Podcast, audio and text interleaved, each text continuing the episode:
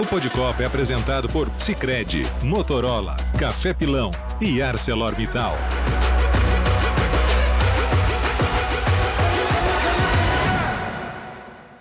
Estamos chegando com mais uma edição do nosso Podcopa, o podcast que fala de seleção brasileira, de Copa do Mundo, véspera de jogo mais uma vez, amigos. Brasil enfrenta amanhã a Suíça e hoje ao meu lado Gustavo Hoffman para a gente trazer mais informações, detalhes para esse confronto, Gu.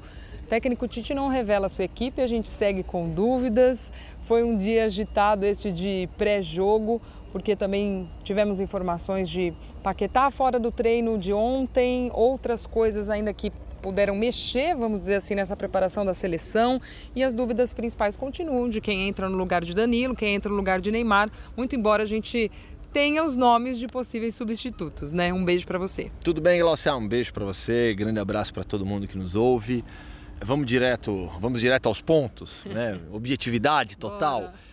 Lateral direita, é, aquilo lá que todo mundo sabe já, o óbvio também, Daniel Alves ou Militão, dúvida gigantesca e uma dúvida que gera polêmica aí. A gente fala daqui a pouco sobre isso. É, para a vaga do Neymar, se antes falávamos em Bruno Guimarães, Fred, Everton Ribeiro e Rodrigo, já dá para reduzir para Rodrigo ou Fred. E aí depende da função e posição do Paquetá, se ele vai ser o jogador ao lado do Casemiro ou se vai ser um jogador mais adiantado, fazendo justamente a função do Neymar. Agora, Paquetá ontem ficou fora desse de pedaço, um pedaço de, do treino, né, na parte final do treino. E talvez aí o Tite não tenha conseguido, enfim, treinar o time ideal. O quanto isso pode prejudicar, o quanto isso pode trazer a esse Brasil algo no, no, no momento do jogo ali que perdeu. Porque a gente pode pensar, essa seleção chega com esse time para o jogo contra a Suíça um pouco tempo de treino, né? Bem pouco, né? Treino. Os 11 que vão jogar que vão começar jogando contra a Suíça treinaram juntos apenas hoje. Só hoje.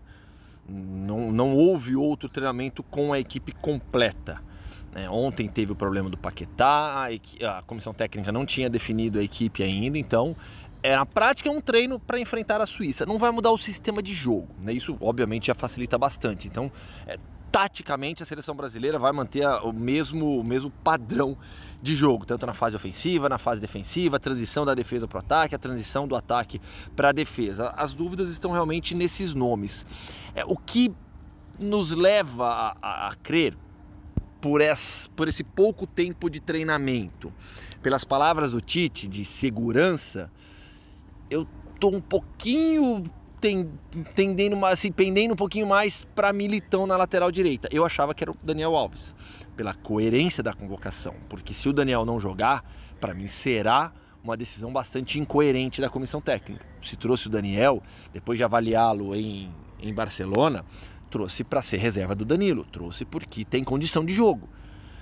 Então, se realmente jogar o Militão, e hoje eu tenho essa impressão, mas sigo em dúvida, uhum.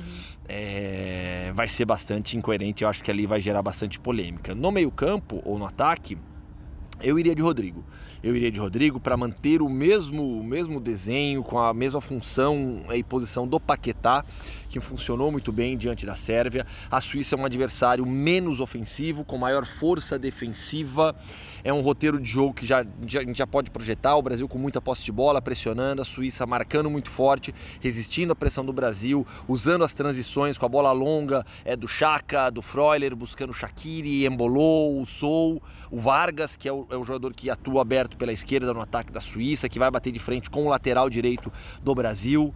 É, e, e, então eu iria com o Rodrigo para manter o desenho. E, e, até pelo momento do Rodrigo, Glaucio. É. O Rodrigo tá jogando pra caramba. E tem entrado muito bem nos jogos Pô, da seleção, né? Ele, ter, ele vem do, do Real Madrid num, voando, faz essa função central. O Tite tem gostado dele nessa função central. A gente central. entende até que o Tite trouxe o Rodrigo nessa função, né, Gustavo? Não, não pensando nas pontas, porque ele tem bons nomes é, também. Né? Na direita você tem Anthony e Rafinha, na esquerda você tem Martinelli e Vinícius, você tem o Gabriel. Assim, o Gabriel e o Rodrigo eles fazem todas, né? Eles uhum. podem ocupar ocupar todos, todas as posições ali. Mas o Gabriel, na teoria, é o reserva do Richarlison. Uhum. E o Rodrigo, essa primeira opção ao, ao Neymar. E, eu acho que você tem que aproveitar o momento dele. Ele tá, de novo, ele tá jogando muito, é. tá jogando pra caramba. Então eu começaria com o Rodrigo, mas o Tite pode optar por esse retorno do Fred ao time titular, aumentando ali a resistência, a segurança do meio-campo e deixando o Paquetá à frente. Eu acho que nessa decisão não tem nenhuma polêmica. Se vai jogar Rodrigo ou se vai jogar Fred, são ajustes técnicos ali do Tite, sem qualquer polêmica. A polêmica está na lateral. E é curioso, o Tite já deixou claro, né? Já explicou aí nas entrevistas, a gente já entendeu que ele não vai passar a escalação antes dos jogos. Hum, lógico, hoje para o jogo de amanhã são dúvidas, desfalques e tal. Você lembrou da palavra segurança e aí que eu ia dizer que é curioso, porque a gente pode fazer a leitura dessa palavra de várias formas. Você falou segurança pensando no militão, numa segurança defensiva, mas talvez a segurança de nomes de caras que ele tem muita confiança também daquela dupla de volantes, por exemplo, em termos o Casemiro junto, do, junto ao Fred. Então, assim, essa palavra segurança pode ser lida de várias formas, né? Ué, é, o fato de ter somente um treino com o time completo. Será que ele então, pô, já, ele já usou um time inédito na estreia, por mais que o formato, a ideia já tinha sido treinada se ele começar com o Rodrigo nunca foi titular da seleção brasileira, né? Sempre tem uma primeira vez. Uhum. Eu, de novo, eu jogaria com o Rodrigo, mas ele pode pensar, bom, eu prefiro manter um time ali que já jogou mais vezes junto, uhum. com o Fred ao lado do, do Casemiro. Essa segurança realmente. É. E com pouco treino. Uhum. Não dá para descartar, absolutamente não dá para descartar essas, essas quatro possibilidades. Acho que é isso, né? A gente uhum. fecha em quatro possibilidades. Sim. As duas na lateral e essas duas na vaga do Neymar. E até pensando um pouquinho agora em adversário também, a gente conversava com colegas da imprensa hoje aqui antes do treino. E a Suíça também pode ter mudanças pensando na sua estratégia para classificação dentro desse grupo, né? O jogo que vale mesmo para a Suíça é contra a Sérvia é, todo mundo imagina, projeta uma vitória do Brasil ou um empate que seja agora. A Suíça vai definir a classificação com a Sérvia, projetando também que a Sérvia ganhe de uhum. Camarões. É mais cedo esse jogo. Sim. Né, a Sérvia joga primeiro com Camarões. É... A Suíça ela tem um esquema tático definido pelo Murat Yakin, que assume a equipe depois da saída do Vladimir Petkovic, que vai para o Bordeaux por opção própria, na segunda divisão francesa e é demitido menos de seis meses depois. O Murat Yakin ele muda o jeito de jogar a Suíça. Se com o Petkovic era uma linha de cinco defensores, com o é uma linha de quatro. Só que ele tem três grandes zagueiros. Três ótimos zagueiros. Elved, Akanji e o Fabian Scher. Jogaram Akanji e Elved, os dois somaram amarelo. Então, conversando com, com colegas da imprensa suíça, essa possibilidade surgiu de uma troca de zagueiros com a entrada do Fabian Scher do Newcastle. Uhum pensando no jogo contra a Sérvia. Uhum.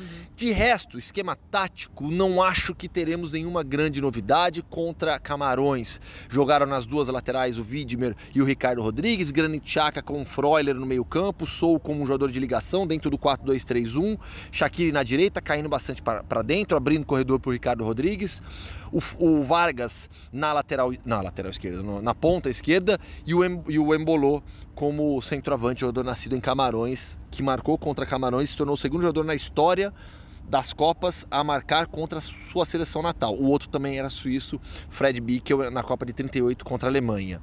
Então, talvez a gente possa até ter uma entrada do Zacaria, por exemplo, no meio-campo da seleção suíça para reforçar um pouco mais o setor de marcação é, eventualmente liberando um pouco mais o Chaka, tirando o sol do time, mas sem grandes invenções, sem grandes inovações. Vai ser um time forte coletivamente, que vai marcar muito forte.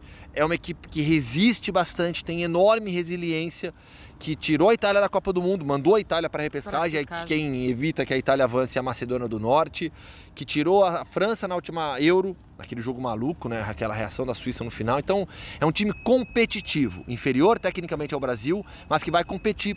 Tem quase todos os seus jogadores atuando nas cinco grandes ligas europeias. Isso significa que eles jogam contra os melhores todo final de semana. Só para a gente deixar o registro também, assim como foi antes, na véspera da partida contra a Sérvia, a estreia da seleção brasileira, o técnico Tite visitou uma mesquita que fica bem em frente ao centro de treinamento. Acabou o trabalho desta, desse domingo à tarde e ele foi à mesquita, ele fica ali fazendo, enfim, sozinho ali a sua oração, seus pensamentos e tal, assim como ele fez contra a Sérvia. Hoje, mais uma vez, o Tite, então, depois do trabalho, antes de voltar para o hotel, visitou essa mesquita em frente ao CT. Bu, obrigada pela parceria, um beijo para você e até a próxima. Estamos aqui, sempre que precisar é só chamar. Estamos juntos nessa cobertura aqui no Catar, acompanhando a seleção brasileira e tudo que acontece nessa Copa. Amanhã, esse jogo Brasil e Suíça uma da tarde, horário de Brasília, sete da noite, horário aqui de Doha. Beijo para vocês e até a próxima. O Podcopa é apresentado por Sicredi, Motorola, Café Pilão e ArcelorMittal.